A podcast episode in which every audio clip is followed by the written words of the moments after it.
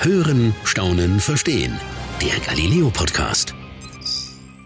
Hätte man mir Anfang März 2020 gesagt, dass ich ein Jahr später mit Masken einkaufen werde, nicht mehr ausgehen kann und fast ausschließlich von zu Hause arbeite, hätte ich wohl so gesagt, äh, ja klar. Aber es ist so gekommen. Unglaublich, was sich in einem Jahr verändern kann. Und natürlich nicht nur für mich, sondern ja, für viele Menschen auf dieser Welt hat sich der Alltag krass verändert. Ein Jahr Corona liegt hinter uns und das hat uns auch in unserer täglichen Arbeit hier bei Galileo vor große Herausforderungen gestellt. Denn von einem Tag auf den anderen konnten wir viele unserer Themen nicht mehr drehen, da wir einfach keine Möglichkeit mehr hatten, ins Ausland zu reisen. Aber wir haben glücklicherweise sehr tolle Filmemacher an unserer Seite, die selbst dafür eine Lösung gefunden haben. Und dank ihrer Idee haben wir auch jetzt noch ganz einzigartige Geschichten aus aller Welt in unserer Sendung. Und ich freue mich jetzt sehr, mit Kim Riegauer und Leo Steinbichler sprechen zu können. Die beiden arbeiten seit vielen Jahren für Galileo und freut mich, dass ihr Zeit habt. Schön, dass ihr da seid. Hi. Hallo, freut uns auch. Sehr schön. Bevor wir gleich drüber sprechen, was eure geniale Idee war, ich würde einmal gerne den Zuhörern an die Hand geben, wie man so ein Galileo-Thema angegangen ist, bevor es zu Corona kam. Würdet ihr das einmal kurz beschreiben? Ja, also äh, der übliche Weg ist natürlich, dass man, wenn man eine Geschichte gefunden hat, wenn Galileo die gefällt, dass man dann mit einem Kamerateam ähm, entweder in Deutschland oder auf der ganzen Welt ähm, die Protagonisten besucht, mit dem Kamerateam Team dort dreht und ähm, mit dem Material dann halt nach Hause kommt und dann sichtet und im Schnitt einen schönen, hoffentlich schönen Film daraus macht. Das würde ich so als den Ablauf, den normalen beschreiben vor Corona. Genau. Und dann kam sie eben, wie es, wie es, wie wir alle wissen, auch brauchen wir nicht drüber eingehen, Corona. Erzählt mal eure, gute, eure geniale Idee, die uns auch so gut gefällt. Ja, die Idee ist eigentlich schon, schon länger gereift. Ähm, der Leo und ich sind mit, mit noch fünf anderen Kollegen zusammen im Producers Room. Wir sind ein Autorenkollektiv von freien Autoren und ähm, haben also ein gemeinsames Büro und arbeiten gemeinsam oder auch mal jeder einzeln an, an Themen. Und gemeinsam mit, mit unserer Kollegin Sanna Bogner ähm, haben wir schon eine ganze Weile immer wieder so diese Idee gehabt, Mensch, es wäre doch nochmal auch was ganz anderes, wenn man ähm, Leute sich selber filmen lässt, zumindest bestimmte Passagen, weil das halt einfach ähm, natürlich nochmal was viel authentischeres, viel näher am Protagonisten hat, wenn der sich auch selber filmt.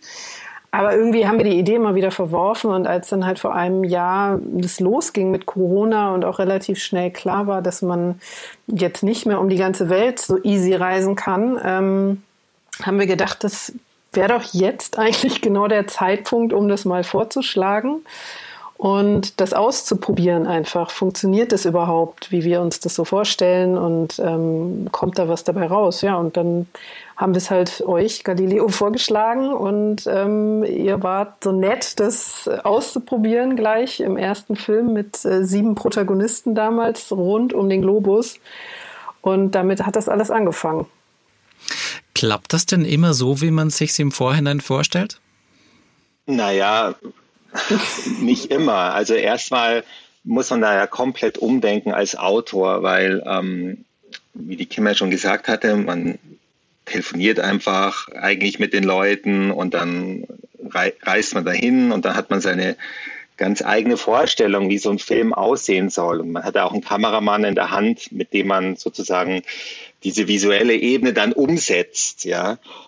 Und wenn man jetzt sozusagen wie in unserem Fall Leute kontaktiert, die meinetwegen in Indien sitzen oder in Australien, die man zwar schon so ein bisschen kennt äh, von früheren Drehs und denen sagt, was man will, ja, was man gerne hätte, was sie für einen drehen sollen, dann stellt dann das schon so erstmal vor ziemliche Herausforderungen, weil man weiß ja nicht wirklich, was da zurückkommt. Haben es die Leute immer so verstanden, was ihr von ihnen wolltet? Ich meine, man hat ja so ein bisschen so diese, man ist ja manchmal so ein bisschen betriebsblind und, und sagt dann, wirft dann mit Begriffen um sich, die man zwar, sage ich mal, als Filmemacher, so die einem total klar sind, ähm, wo man dann aber ganz schnell merkt, okay, wenn ich jetzt jemanden sage, kannst du bitte noch ein paar Close-Aufnahmen von davon, davon machen, wenn du da und dahin gehst, dass man da oft auf sehr viele Fragezeichen stößt gegenüber. Ging es euch da Ja, ähnlich? das ist absolut so. Also das, ähm, man versucht oder wir haben am, am Anfang natürlich auch immer versucht, Protagonisten zu finden, die vielleicht schon so ein bisschen filmaffin sind, die viel in Social Media machen, die einen YouTube-Channel haben, äh, vielleicht sogar Stringer, also Leute, die, die auf Drehs oft dabei sind im Ausland und, und die Themen ähm, sozusagen vorbereiten. Und trotzdem, also es ist einfach immer die absolute Wundertüte, was du zurückbekommst. Du weißt es nie. Du kannst, du kannst von nichts ausgehen. Es ist immer wieder ähm, ein Randtasten und ähm, selbst wenn du das Gefühl hast, du hast jetzt super ausführlich ähm, alles beschrieben, wie du es dir vorstellst und ähm, was toll wäre, wenn sie das drehen, es ist jedes Mal ähm, ja wieder eine riesen Überraschung einfach, ähm, ob was kommt, was kommt, wie es ist. Und bei manchen ist es ganz toll, aber bei vielen ähm, ist es tatsächlich dann auch erstmal schwierig und, und kann man daraus erstmal einfach keinen Film machen. Ähm, es ist zum Beispiel so, dass du vielen Leuten sagen musst, dass sie nicht das Handy einfach ähm, ähm, waagerecht halten sollen. Ja? Also wenn sie mit dem Handy filmen. Ja? Weil äh, mit irgendwie hochkant können wir einfach beim Fernsehen nicht so viel anfangen. Da, das kennt man ja, dann gibt's dann da rechts und links, wenn wir, wenn man so ein Hochkantbild sendet, gibt's so diese unschönen Blurs, ja, also dieses verschwommene Bild, was dann da noch, was man da noch im Schnitt dran stückeln muss, damit es überhaupt auf diesen, auf den Fernsehbildschirm passt. Und ähm, es kann also durchaus sein, dass er mit jemandem spricht und der ist, der tut, der wirkt so, als würde er das alles verstehen und ist Feuer und Flamme dabei. Und dann kommen lauter Hochkant-Videos, ja, und die kann man sich alle nicht verwenden. Dann muss man denen sagen, okay, das war jetzt schön und gut gemeint, aber wir brauchen es leider einfach alles nochmal bloß um 90 Grad verdreht. Gab es da nicht dann auch irgendwann mal die Reaktion zu sagen, wisst ihr was, ihr könnt mich mal, äh, ich habe keinen Bock mehr? Also die Reaktion direkt haben wir jetzt nicht bekommen, aber was natürlich schon äh, auch mal, also wir haben jetzt, glaube ich, zehn Filme ungefähr, zehn lange Filme mit jeweils, äh, weiß ich nicht, vier bis fünf Protagonisten ähm, in der Art gemacht im letzten Jahr. Und ähm, also was schon vorgekommen ist, dass Leute sich dann einfach nicht mehr gemeldet haben, obwohl man total nette Gespräche vorher hat und alles durchgegangen ist. Und wir hatten zum Beispiel ähm, versucht in Letz im letzten Herbst ähm, für den Film Traumurlaub, Gastgeber Traumurlaub, ähm, hatten wir einen ganz tollen Protagonisten auf den Malediven, der uns also erzählen wollte und zeigen wollte, dass er vier Monate im Lockdown auf dieser ähm, Luxus-Resort-Insel festhing und ähm, ne, nicht nach Hause durfte, konnte und ähm, hatte auch da Videos äh, aus der Zeit und das war eine super Geschichte. Und er hat dann aber einfach ganz schnell die Lust zum Beispiel verloren, weil er dann halt doch gemerkt hat, viele denken auch am Anfang so, ah ja, die wollen jetzt so ein Interview und ähm, das ist in einer Stunde gemacht. Und es ist aber tatsächlich für die, für die Protagonisten einfach dann doch, wenn man es, glaube ich, so zusammenrechnet, je nachdem, wie gut sich jemand anstellt, sind es halt doch auch wie, wenn wir da hingehen, ein bis zwei bis drei Tage immer wieder drehen und ähm, dann auch, äh, ja, natürlich zum Teil noch nachbessern und nochmal nachdrehen und da verlieren manche dann schon die Lust, was man ja auch verstehen kann. Aber ähm, die meisten sind eigentlich immer total begeistert dabei und ähm, ja, bleiben dann auch bis zum bitteren Ende dabei. Du hast es gerade schon angeschnitten, ein Thema von euch war Traumurlaube und jetzt hattet ihr aber noch äh, quasi das, wie ich finde, sehr, sehr spannende Thema, dass ihr quasi so Menschen begleitet habt in der Zeit von Corona, also nach ein Jahr von Corona. Wen habt ihr denn da alles gefunden? Ähm, also da haben wir, da haben wir, wir haben ja im März 2020 schon mal einen Film gemacht, der allererste, der ging eben über die damalige Corona-Situation äh, weltweit, ja. Und da waren wir ähm, in sieben Ländern, also da war dabei Australien, Indien, Südafrika, ähm, Kim, hilf mir.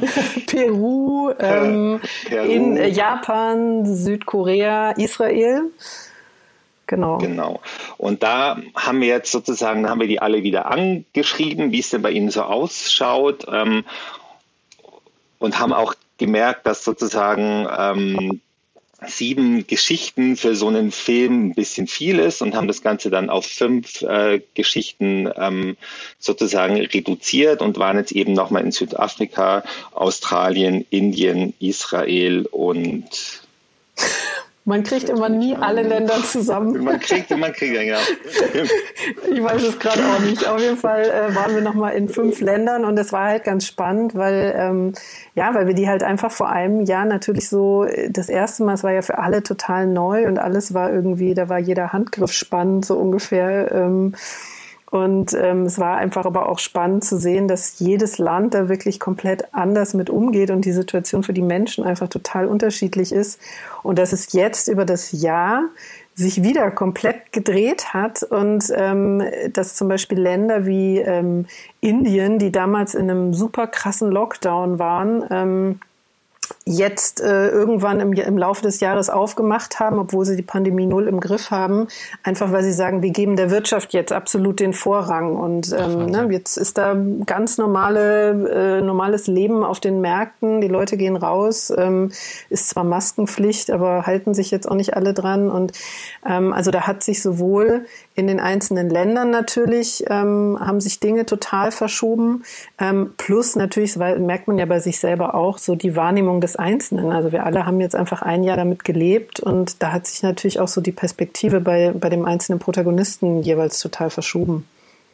Ja, ähm, in Australien war es jetzt zum Beispiel so, dass wir einen Protagonisten hatten, der wurde schon ganz früh in seiner Eigenschaft als Wissenschaftsjournalist auf das Virus aufmerksam und der hat vor einem Jahr hat er noch auf die Regierung geschimpft, okay, die ist so planlos, die Leute rennen rum, sie wissen nicht, was sie tun sollen.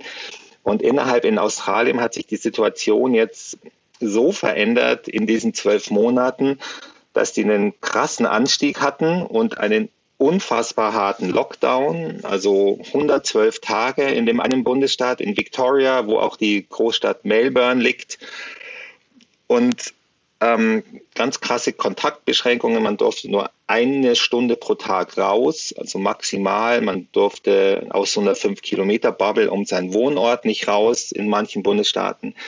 Und jetzt ist es halt so, dass sie eine Inzidenz von 8 haben auf 25 Millionen Einwohner pro Woche. Wow, okay, das ist eine Leistung. Und da denkt man natürlich schon, okay, mit welchen Zahlen handeln wir denn hier eigentlich jetzt nach einem Jahr rum? Ja? Und man muss sagen, die Australier, die haben ihre Impfkampagne noch gar nicht so richtig angefangen, weil sie nicht wirklich Impfstoff geliefert kriegen. Also das sind 100.000 Leute oder so ähm, geimpft von den 25 Millionen. Und das ist dann schon wahnsinnig. Da kommt man halt wirklich ins Denken, okay, was ist eigentlich bei uns los? Was hat denn da euer Protagonist danach gesagt? Du hast gerade gesagt, ihr habt ihn vor einem Jahr getroffen. Jetzt bin ich wirklich gespannt, was, was der dann heute sagt. Also der hat sich ja ein Jahr später einfach wiederum ist er so ein bisschen sehr, also ein sehr lustiger Typ und dann hat er wirklich so die Regierung total gelobt und hat so schweren Herzens, aber auch so ein bisschen ähm, sozusagen im Ironischen gesagt, okay, ich muss schon zugeben, die Regierung, sie haben einfach einen guten Job gemacht, ja. Also der war dann voll des Lobes plötzlich, ähm, weil er natürlich die Situation weltweit äh, überblickt und sieht, so in Australien ist es eigentlich, in, so wie dort ist es in keinem größeren Industrieland. Ich glaube, die hatten jetzt über 30 Tage gar keine Infektion, ne? sagt er in dem Film. Ich habe gestern nochmal nachge genau nachgefragt, weil es ja schon ein bisschen her, dass wir das gedreht haben. 52 Tage, keine Infektion in Sydney und diesem Bundesstaat, Bundesstaat New South Wales. Kann es aber nicht auch sein, dass quasi Australien sich komplett abgeriegelt hat und einfach niemanden mehr ins Land lässt? Das ist natürlich bei einer Insel, sage ich mal, ein Ticken einfacher als bei einem Land wie Deutschland, was einfach innerhalb eines Kontinents liegt. Doch, genau so war es. Mhm keine Touristen. Also als Tourist kommt man nicht nach Australien 2021. Ähm, selbst ich habe gehört, dass ähm, Australier, die quasi im Ausland leben, wenn die wieder zurück wollen in ihre Heimat, dann müssen sie auch warten, bis sie einen Platz in einem Quarantänehotel haben. In dem werden sie dann quasi 14 Tage kaserniert, selbst wenn sie keine Symptome bei der Einreise zeigen. Und dann dürfen sie erst ins Land raus. Also es ist schon ultra hart, ja, aber halt wahnsinnig effektiv und das dann eben auch so ein bisschen die Sache, dass man sich so jetzt denkt als Filmemacher, ja, okay, ähm, welche Message äh, will ich da jetzt eigentlich so auch so ein mhm. bisschen zeigen? Ja, entweder die, dass sie einfach so die Krise 100 Prozent im Griff haben oder einfach auch die, die Härten, die da einhergingen, ja. Ich finde es ja auch total spannend. Ihr habt ja auch so ein bisschen so einen privaten Einblick, sage ich mal, in den Alltag dieser Leute bekommen. Und das in wirklich so unterschiedlichen Ländern. Habt ihr das Gefühl, dass die einen ganz anderen Alltag haben durch Corona, als wir es wir hier haben? Oh, ja und nein. Also es ist, ähm, also das mit diesem privaten Einblick ist absolut so. Also das ist, ähm, oft ist man zwei, drei, manchmal sogar vier Wochen mit den Menschen ähm, immer wieder in Kontakt. Und wenn dann so die heiße Phase des äh, Drehs auch ist, also wo die drehen, da ist man wirklich, ähm, ist dann blöd, wenn man aus zwei verschiedenen Zeitzonen oder drei gerade Protagonisten betreut, dann ähm, ist man quasi, muss man morgen morgens um zwei Stimmt. und ähm, um sieben Uhr morgens und um drei Uhr nachmittags ähm, sozusagen parat stehen, weil ähm, auch das ist sowas oft. Ähm, schicken die dann was und wenn man dann nicht sofort das runterlädt und draufschaut und kommentiert, dann ist auch erstmal wieder vielleicht, wenn es jetzt so ein Land ist, was nicht so gut erreichbar ist einfach ähm, oder wo derjenige auch was zu tun hat, ist dann erstmal wieder zwei, drei Tage abgetaucht. Also ähm, das ist schon ein sehr intensiver Kontakt, den man da hat und auch man hat dann fast so den Eindruck, ähm, ja, man begleitet die echt so über zwei, drei, vier Wochen sehr intensiv und, und ähm, hat wie so eine Brieffreundschaft oder halt so eine, so eine ja, Internetfreundschaft sozusagen, eine sehr intensive in der Zeit. Ähm, und äh, klar, man, man hat diese Momente in bestimmten Ländern, wo man denkt, das ist sehr ähnlich, aber gleichzeitig auch ganz, ganz unterschiedlich. Also ein, ein Protagonist jetzt aus dem aktuellen Film zum Beispiel ähm, in Südafrika, ähm, die ganze Welt zittert vor dieser Mutante. Ja. In, in Südafrika ähm, machen die da gar nicht so ein Big Deal draus. Also ähm, angeblich sinken da die Zahlen, äh, die Infektionszahlen, ähm, aber Südafrika testet halt auch sehr, sehr wenig. Okay. Ähm, bis gar nicht eigentlich. Ähm, und da findet gerade eine Lockerung nach der anderen statt. Und als er jetzt halt für uns gedreht hat, ähm, war das eigentlich, ne, der, der ist essen gegangen, der ist ganz normal zum Friseur gegangen, der war im Township bei seiner Familie und da hat er uns dann auch gezeigt, nachts laufen halt alle rum und es ist eigentlich ganz normales Leben. Ähm, was da stattfindet ähm, und das, obwohl da halt diese gefährliche Mutante, die ja doch ähm, deutlich ansteckender ist, unterwegs ist. Und ähm, das hebt sich dann natürlich schon ab von dem Alltag, den wir gerade haben, obwohl eigentlich die Infektionszahlen da viel, viel höher sein müssten oder sind. Ähm, das ist dann schon doch anders. Zeigt ja dann auch so ein bisschen die kulturellen Unterschiede fast so ein bisschen. Also wie, um ehrlich zu sein, teilweise, ich habe das Gefühl, wie äh, panisch wir da teilweise damit umgehen, aber ganz offensichtlich in manchen auch ein bisschen lockerer. Absolut. Und es ist auch, also man bekommt dann schon auch viel mit. Also gerade jetzt bei dem Tabiso oder aus Südafrika zum Beispiel war es dann auch so, ähm, der hat tatsächlich in dem Jahr jetzt ähm, eine seiner Schwestern auch an Corona verloren. Die hat als Krankenschwester gearbeitet und der hatte da aber so ein, also als Leo und ich das gehört haben, war man wirklich so, also man ist dann ja einfach auch sehr betroffen, weil man das versucht mit seiner Situation zu vergleichen und ähm, und der war da so relativ, also der schien so fast so ein bisschen abgeklärt darüber. Es war jetzt auch schon ein halbes Jahr her, aber trotzdem. Und dann war es halt tatsächlich so, dass ähm, er zwei, drei Tage angefangen hat zu drehen und sich dann ähm, aber an einem Morgen halt zurückmeldete und sagte, ja, Kim, sorry, aber ähm, ich drehe jetzt nicht weiter. Ähm, ich habe gerade eine schlimme Nachricht bekommen. Ähm, der, der Bruder meiner Schwester ist, äh, meiner Mutter ist gerade ermordet worden.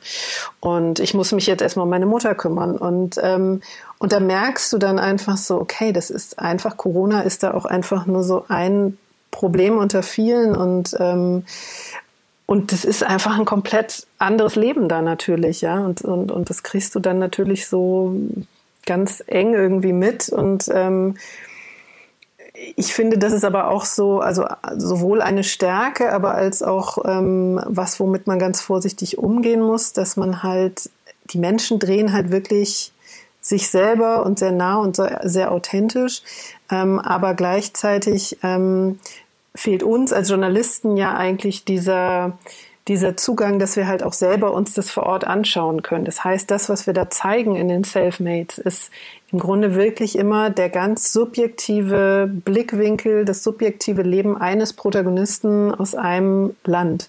Und ähm, da muss man einfach auch immer versuchen, das so darzustellen, dass es jetzt nicht für ganz Südafrika gilt oder für ganz ähm, Australien, sondern das ist halt wirklich, wirklich die subjektive Geschichte eines Protagonisten, die wir da immer zeigen. Und das macht auf der einen Seite total spannend, finde ich. Ähm, auf der anderen Seite ähm, darf man daraus halt natürlich auch nicht mehr machen und nicht mehr lesen.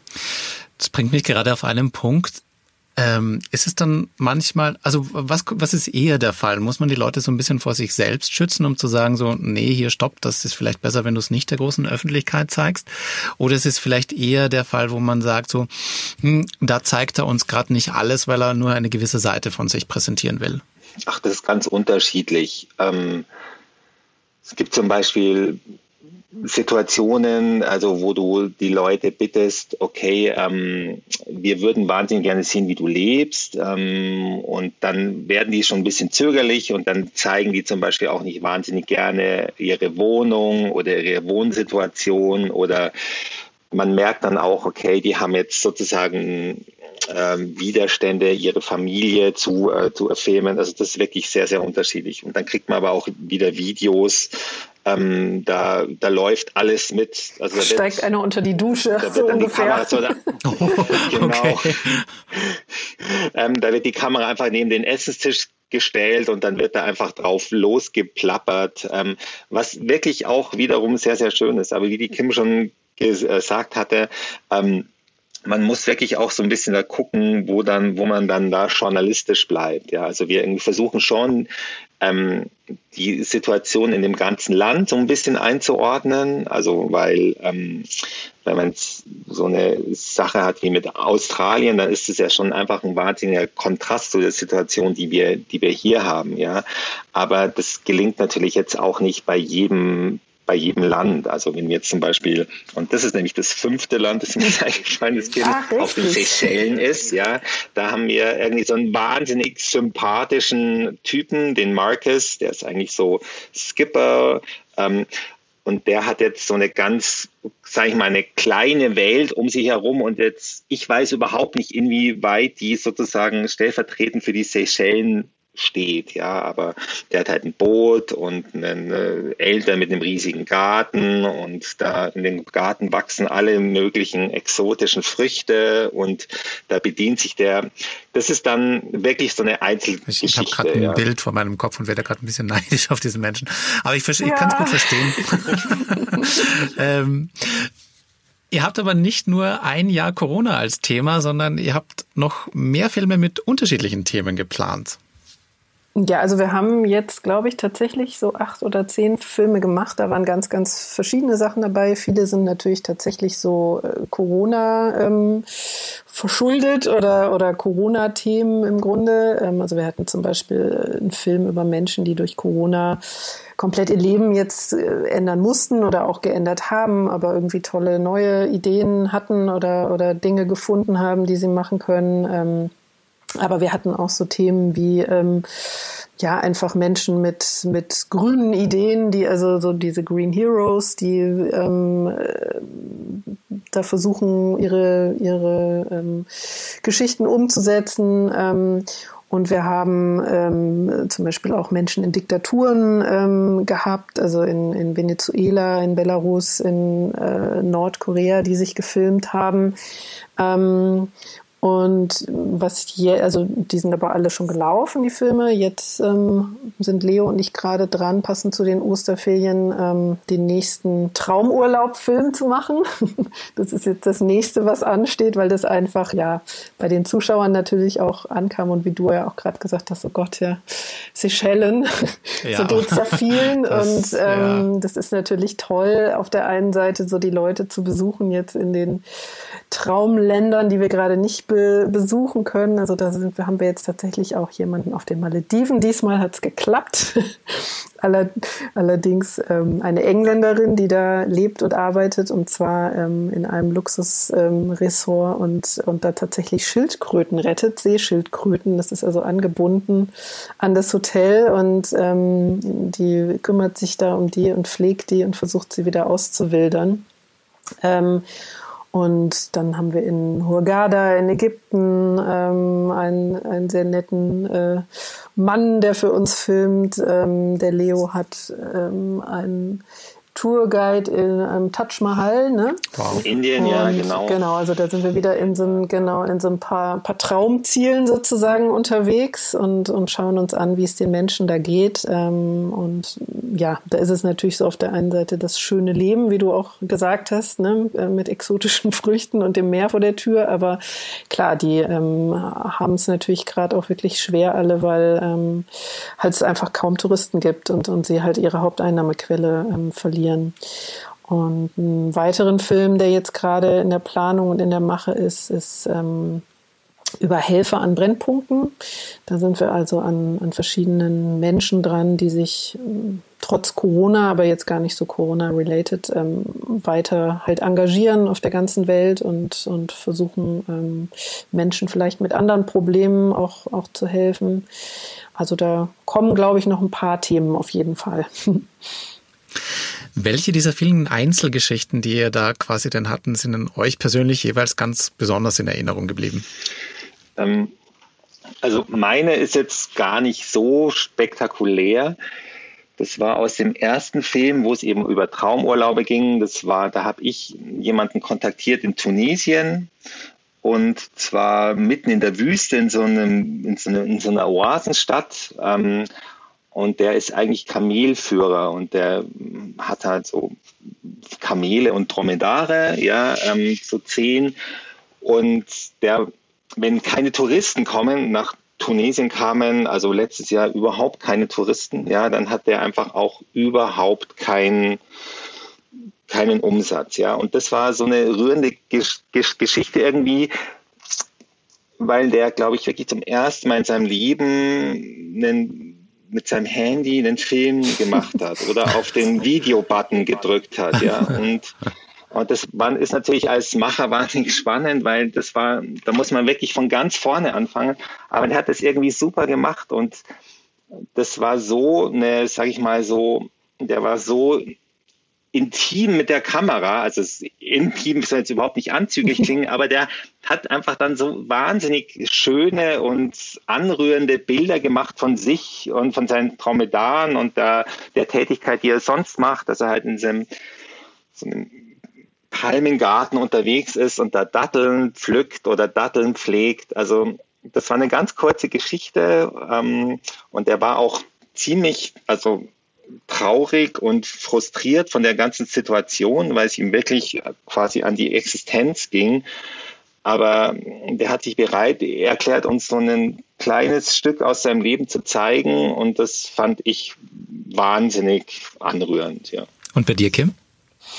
Boah, dann, äh, ich überlege gerade schon die ganze Zeit fieberhaft, weil es sind echt so viele und ganz unterschiedlich. Also ich habe auch wie Leo halt so ein paar wirklich Geschichten, wo, wo die Leute das allererste Mal, wo du gemerkt hast, die können damit gar nichts anfangen und wo das dann irgendwie aber so, ja, so toll war, wie die sich so äh, bemüht haben und wo dann einfach auch so ganz, ganz eigene Geschichten rauskamen. Aber ähm, eine Geschichte, die, die mich ansonsten sehr, sehr berührt hat, ähm, weil ich es einfach tatsächlich nicht so auf dem Ticker hatte, war der Film ähm, über Diktaturen. Und da war mir relativ schnell klar, okay, Nordkorea liegt auf Platz eins, ja, der, ähm, der faschistischen Staaten sozusagen und äh, oder der totalitären Staaten. Das muss rein und Belarus ist sehr aktuell und ähm, dann hatten wir noch einen, einen ganz äh, süßen Protagonisten aus Polen, der also da über Homophobie ähm, irgendwie berichtet hat. Und was ich aber tatsächlich gar nicht so auf dem Ticker hatte, war zum Beispiel Venezuela, was einfach auch krasse Zustände hat. Und da habe ich dann über Amnesty International einen Zugang zu einem, zu einem Journalisten bekommen, einem Louis. Und ähm, der ähm, war am Anfang ganz, ganz gut an Bord und hat gleich so ein paar Sachen gedreht und geschickt und dann tauchte er aber für sechs Wochen ab. Und ich habe nichts mehr von ihm gehört. Ich habe schon gedacht, oh Gott, weil also der war auch politischer Gefangener, also der wurde tatsächlich von der Geheimpolizei ähm, mal dann auch einkassiert und verschwand für mehrere Tage und seine Frau wusste überhaupt nicht, wo er ist und so weiter dachte ich, oh Gott, ist denn was passiert? Aber man hat irgendwie auch auf Twitter und Co. nichts gefunden. Also schien alles normal. Und auf einmal, ja, hat er sich dann nach der 38.000. E-Mail und WhatsApp dann wieder gemeldet und hat dann noch ganz viel Material gedreht und auch halt aus dieser Zeit der Gefangenschaft, wo seine Frau dann für ihn auf, der Stra auf die Straße gegangen ist, obwohl auch sie von der Polizei bedroht wurde, nichts zu sagen ähm, so ganz ikonische Fotos dann irgendwie geschickt. Und es wurde dann einfach, also für mich einfach so ein, so ein starke Part. Und ähm, ich war so froh einfach und dankbar, dass er die Zeit dann gefunden hat, weil es war wohl tatsächlich so, dass er dann einfach auch super viel zu tun hatte und das immer so nach unten rutschte auf seiner To-Do-Liste dass er das dann doch irgendwie noch hinbekommen hat. Und ja, das war einfach eine Geschichte, die mich auch sehr, sehr, sehr berührt hat, so inhaltlich und auch dann von den Bildern und die ich sehr, sehr stark einfach fand. Jetzt könnte man natürlich glauben, Irgendwann wird Corona wieder vorbei sein und Geschichten lassen sich doch auch wunderbar erzählen, ohne dass man vor Ort sein muss. Was glaubt ihr denn? Äh, wie wird das nach Corona weitergehen? Ähm, also ich glaube schon, dass ähm, das ist eigen, also das ist schwierig. Das ist wirklich schwierig zu sagen, weil manche Leute, manche Protagonisten, die wir hatten, die haben das schon wirklich auf eine Art und Weise gemacht, die ich mir sehr gerne anschaue und die ich ehrlich gesagt auch vermissen würde, wenn sie es nicht mehr geben würde, weil jetzt eben wieder alle in Zukunft alle Grenzen offen sein werden.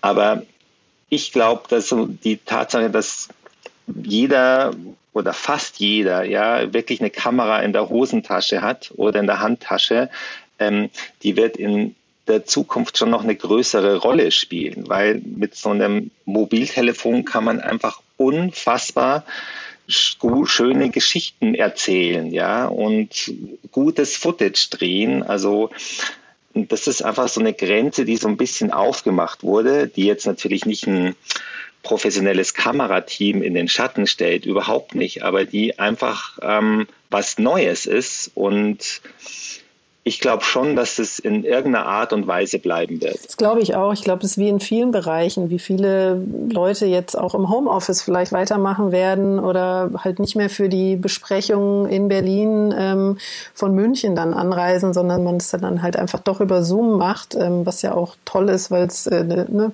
Ressourcen und die Umwelt schont. Und so ist es beim Dreh ja auch. Also ähm, es ist ja schon auch so, dass man viel um die Welt gereist ist.